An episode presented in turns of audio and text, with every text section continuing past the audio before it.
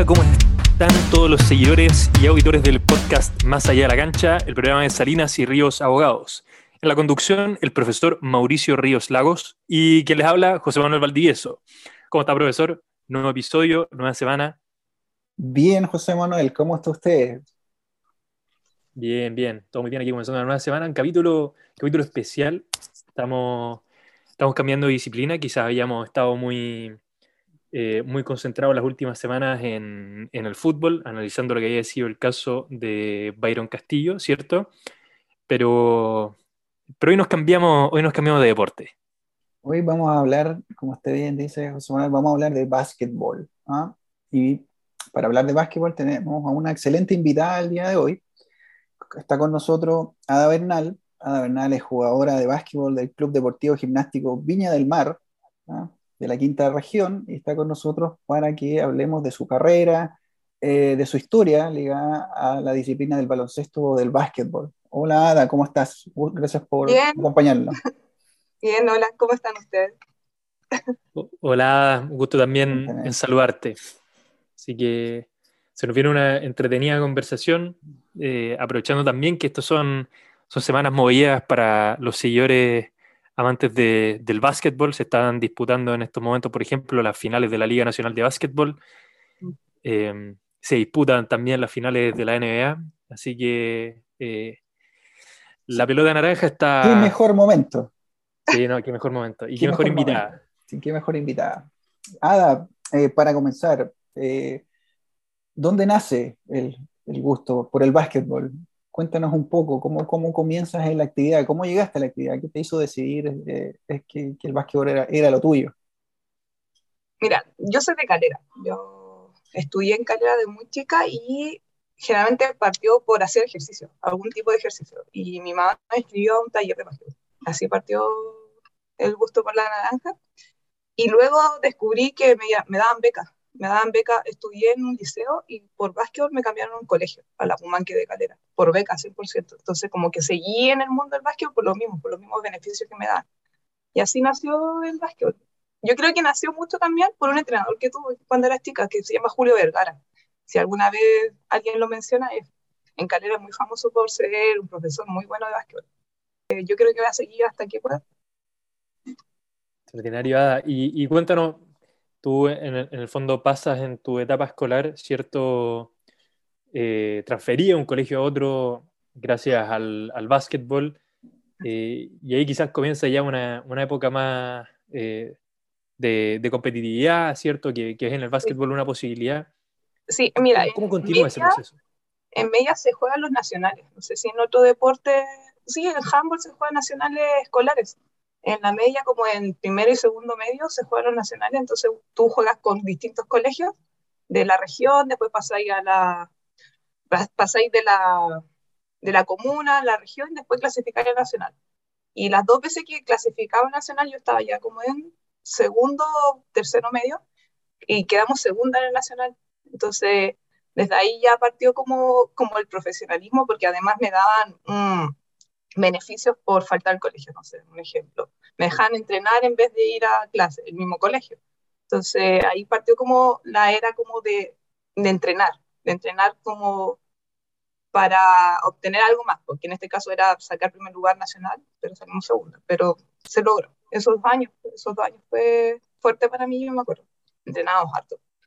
Y, y nada, cuando tú ya entraste a la universidad, entraste a la Pontificia Universidad Católica del Paraíso, eh, ¿Cómo fue ese periodo eh, compatibilizando los estudios? Tú estudiaste ingeniería en alimentos. Eh, yeah. ¿Cómo fue esa época del deporte con el estudio? Si nos, nos puedes contar.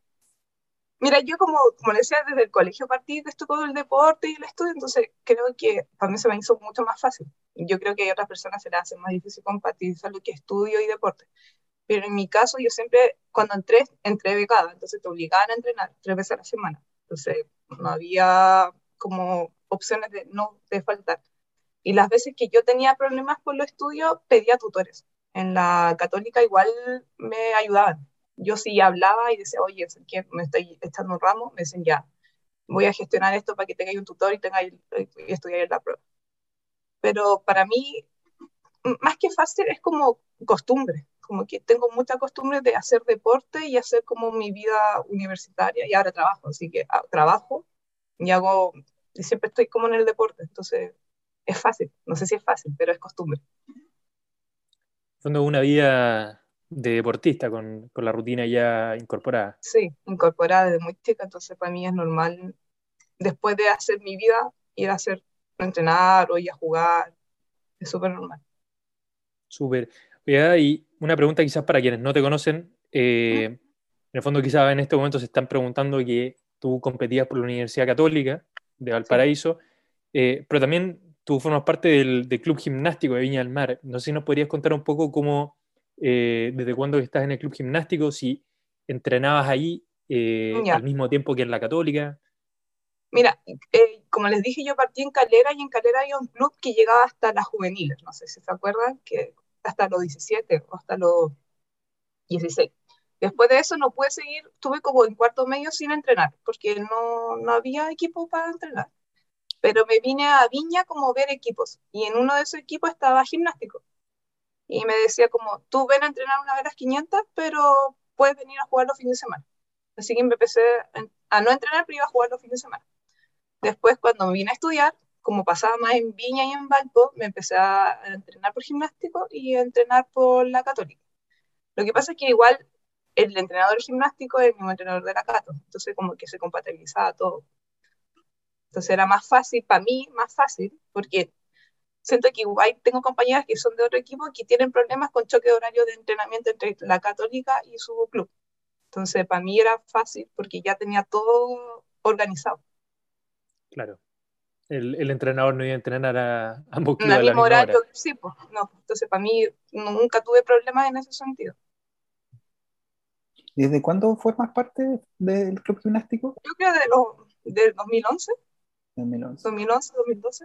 Hace bastante tiempo. Eh, y en ese sentido has, tenido la, oportunidad de competir eh, a nivel eh, regional, nacional.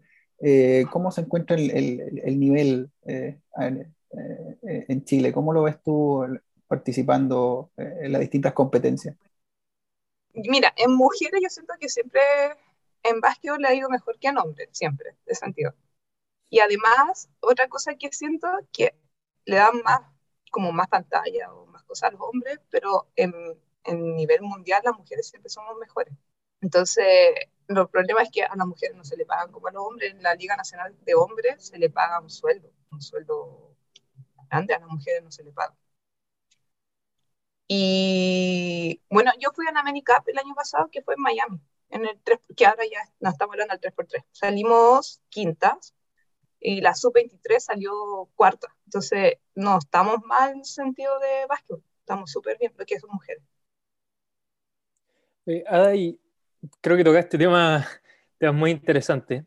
Eh, en primer término, por ejemplo, cuando señalabas quizás la diferencia que existe respecto a cómo institucionalmente quizás eh, esta diferencia que existe entre el básquetbol femenino y masculino, eh, mm. bueno, sin ir más lejos, uno ve habitualmente que en la Liga Nacional de Básquetbol em, hay fichajes de jugadores extranjeros incluso. Entonces, por lo menos en la disciplina masculina, eh, uno ve que se mueve harto, pero desde el punto de vista de, la, de lo que nos convoca en, en el básquetbol femenino, eh, por lo menos en la primera división, ¿cómo es eh, quizás el, mundo? ¿Cómo, ¿Cómo, se Por ejemplo, ustedes tienen acceso como clubes, eh, o quizás incluso si nos pusiéramos desde el punto de vista de, de los seleccionados nacionales, acceso a, por ejemplo, no sé, gimnasios para entrenar, nutricionistas deportivos, psicólogos deportivos. Mira, nosotros, el gimnástico trabaja con sponsor que se llama BSS. El sponsor, en lugar no ayudar tanto a las niñas que se le paga y a otras niñas que no, y no ayuda a lo que es como kine. Yo me he lesionado y he pedido ayuda y te, da, te entregan ayuda. Pero nada más, no es que tengamos un nutricionista, un kine, no. Y yo creo que los otros clubes no tienen nada, solamente van a entrenar a las niñas y con eso ya, con eso está bien. Entonces, mi club encuentro que está bien, está como siendo más profesional, entre comillas, pero tampoco hay mucho apoyo en otros lados. No hay apoyo de la misma federación, hay apoyo en los mismos clubes, entonces no se puede hacer mucho. Nosotros tenemos este apoyo que te digo, tengo un kine, puedo tener nutricionista, pero porque tengo alguien que nos auspicia. Pero como club solo, no. Incluso si no tuviéramos auspiciadores, no podríamos estar ni inscritos en la Liga Nacional Femenina. Porque igual se paga, se paga una cuota para inscribirse, no es que sea como gratis o ah, los clubes que no tienen para pagar eh, ingresan, no. Y en ese sentido, ah, eh, eh, en cuanto a los sponsors, eh, ¿existe libertad en ese sentido para ustedes como jugadoras de buscar su sponsor? Eh, ¿Hay acercamientos en algunas jugadoras? Mira, sí, yo, mira, es que yo creo que como todo no está escrito, sí hay libertad. A mí de repente igual me habla gente así, ahora hace poco me habló de unos suplementos alimenticios, me pasaban me pasan 40 mil pesos como al mes de, no lucas, sino que en productos y yo tengo que hacer como auspicio en Instagram, un ejemplo. Además tengo también inscrita como en 3x3 Liga de Valpo, que también me regalan polera y cosas así, pero no sé más, no, te lo juro que no sé más. Tampoco he buscado porque nunca tampoco he necesitado. Como que siempre ha sido como bien, yo creo que si hubiera necesitado algo, yo creo que estaría buscando, pero en mi caso no. Ya, perfecto. Y Ada, eh, quizá entrando ya en, la disciplina de 3x3, como nos señalabas que el año pasado fuiste a competir a Miami, también estás en el fondo inscrita en, Valparaíso. Eh, contarnos, ¿qué es el básquetbol 3x3? Que, creo que es una pregunta fundamental que se pueden estar haciendo que no están tan familiarizados con el básquetbol. Bueno, el básquetbol 3x3, lo que yo sé, nació por el básquetbol callejero. El básquetbol callejero que uno en las canchas al aire libre, más una, un poco de reglas, porque tampoco eh, mm, acá voy a hacer foul, un ejemplo. No foul excesivamente fuerte, pero puedes agarrar. ¿Cachai? Y con tres personas y la mitad de cancha. Entonces juega la, la cancha completa en mitad de cancha y son un tiempo de 12 a 10 minutos. Y se gana cuando llegan a los 21 o cuando se termina el tiempo. Se gana. Y los puntos se cuentan, los triples se cuentan doble y los dobles se, encuentran, se cuentan de uno. Así que eso es más dinámico eh, y es sin entrenador los jugadores se organizan ellos mismos, no hay alguien que te guíe. Entonces, y partió hace poco, ¿verdad? Acá en Chile partió hace poco, hace, después de la pandemia, tuvo un año, ¿se acuerdan cuando el año que no se podía juntar de más de 10 personas en gimnasio? El 3x3, el 3x3 ahí, ahí se abrió al mundo porque el 3x3 se juega en aire, en aire libre y son tres personas, seis personas, no más. Entonces ahí se empezó a jugar harto, en todo Chile, hubieron hartas competencias. Y ahí ahora hay hasta nacionales. Entonces tú, por las competencias que vais jugando, son como regionales. Si ganas la, el regional, estás clasificado al nacional. Y en el nacional, eh, el campeón te pagan dólares, no sé cuánto en este año, pero te pagan, te dan un cheque grande. Así que es más motivado en sentido para cada uno. Y además es por ranking, me refiero. Si yo gano y hago unos ciertos puntos, me dan un puntaje. Entonces, este ranking está en la página de 3x3 FEBA, FEBA, FIBA, y yo soy número 2, mixto, y número 1, mujer. Número, y la Maca o la Naí también está dentro del mismo top 10, y la Barba también está en el mismo top 10. Así que así también se ve. Así también eligen a las jugadoras que van a entrenar para la preselección, según el top. Eso lo hace más entretenido. Bueno, a mí me hace más entretenido porque soy, es como individual porque mucho del básquetbol es muy en conjunto. Aquí el 3x3 va individual sumando puntos. Si quieres te inscribe a un equipo que va a jugar en dos lados. ¿Cómo fue la experiencia en Miami con el básquet 3x3? Ahí nos dimos cuenta que no estábamos tan lejos comparado con que estaba Brasil, Argentina. Comparado con Brasil, no pudimos cruzarnos con ellos, pero no estábamos tan lejos de Brasil, Argentina. Así que yo creo que con ese resultado, el 3x3 en Chile fue como, ah, 3x3 en Chile va. Encima, eh, son pocas personas que viajan, son cuatro, no, nada más. No son 12 ni 15 que viajan con el 5 contra 5. Entonces, y como el ranking que tenemos nosotros elevado, clasificamos los mundiales. Este año hay un mundial en Bélgica, donde van mis compañeras, y si nos va bien podemos clasificar a otros tipos de mundiales. Entonces, ha sido, para Chile ha sido un buen, un buen descubrimiento del 3x3. Y en ese sentido, preguntarte un poco si se ha acercado el Comité Olímpico Chileno al básquetbol 3x3, considerando que desde hace muy poco se ha incorporado como una disciplina olímpica. Sí, sí, sí. sí, Pero sí, eh, este, el año pasado se jugó una Olimpiadas del 3x3. Y ya, ya está clasificado para Olimpiadas. Así que eso. Está, el interés, entonces Chile ya se está interesando para que crezca y se desarrolle el básquet 3x3 y a lo mejor ver más adelante que compitiendo en, en una Olimpiada. Sí, lo más probable. Como te decía, acá se ve igual por puntaje, entonces Chile igual tiene harto puntaje porque ha hecho hartas competencias. Me imagino. Ah, y preguntarte también, porque viendo la, eh, los resultados de Miami del año pasado, eh, creo que quizás no es sorpresa que Estados Unidos eh, haya quedado primero tanto en damas como en varones, donde también se destaca, por cierto, el quinto lugar de Chile, que es notable, o sea, sobre países que uno pudiera querer que, como República Dominicana, no sé, Argentina quizá. Argentina, Brasil donde el, el básquetbol está más desarrollado, pero preguntarte cuáles son los desafíos que hay en Chile, por ejemplo, para captar eh, nuevos exponentes del básquetbol 3x3. ¿Hay que entrar a buscar en el básquetbol ya tradicional de 5 contra 5? O quizás la respuesta puede estar en, como tú decías, en ir a la calle donde hay básquetbol callejero. ¿Cuál crees tú que, que podría ser eh, una buena puerta de entrada para seguir potenciando esta disciplina? Bueno, el, la persona como que entró con esta disciplina se llama René y el que dirige como el 3x3 Chile y lo que está haciendo actualmente es haciendo como, los, como regionales, lo que le explicaba, como que esto se hacen competencias, duran un día las competencias y clasifican al nacional pero sí, es verdad, no, siento que no hay gente que se prepara para el 3x3 porque generalmente entrenamos 5 contra 5. Yo entreno 5 contra 5 siempre, el 3x3 para mí ir a jugar. Muy pocas veces entrenamos en gimnástico, en la católica, universitario también hay 3x3, así que en la universidad también están entrenando 3x3, hay nacionales 3x3. Incluso yo fui a nacionales 3x3 en la, en la católica. Fue como mi último año y salimos primera en Antofagasta. Y así ellas pudieron ir al no sé dónde, fueron a China, no me acuerdo, es que yo no fui por edad, tengo 30 años, entonces ahora como que piden topes de edad, como máximo 25. Y ese año tenía como 27 o 26, no me acuerdo. Entonces no pude ir a...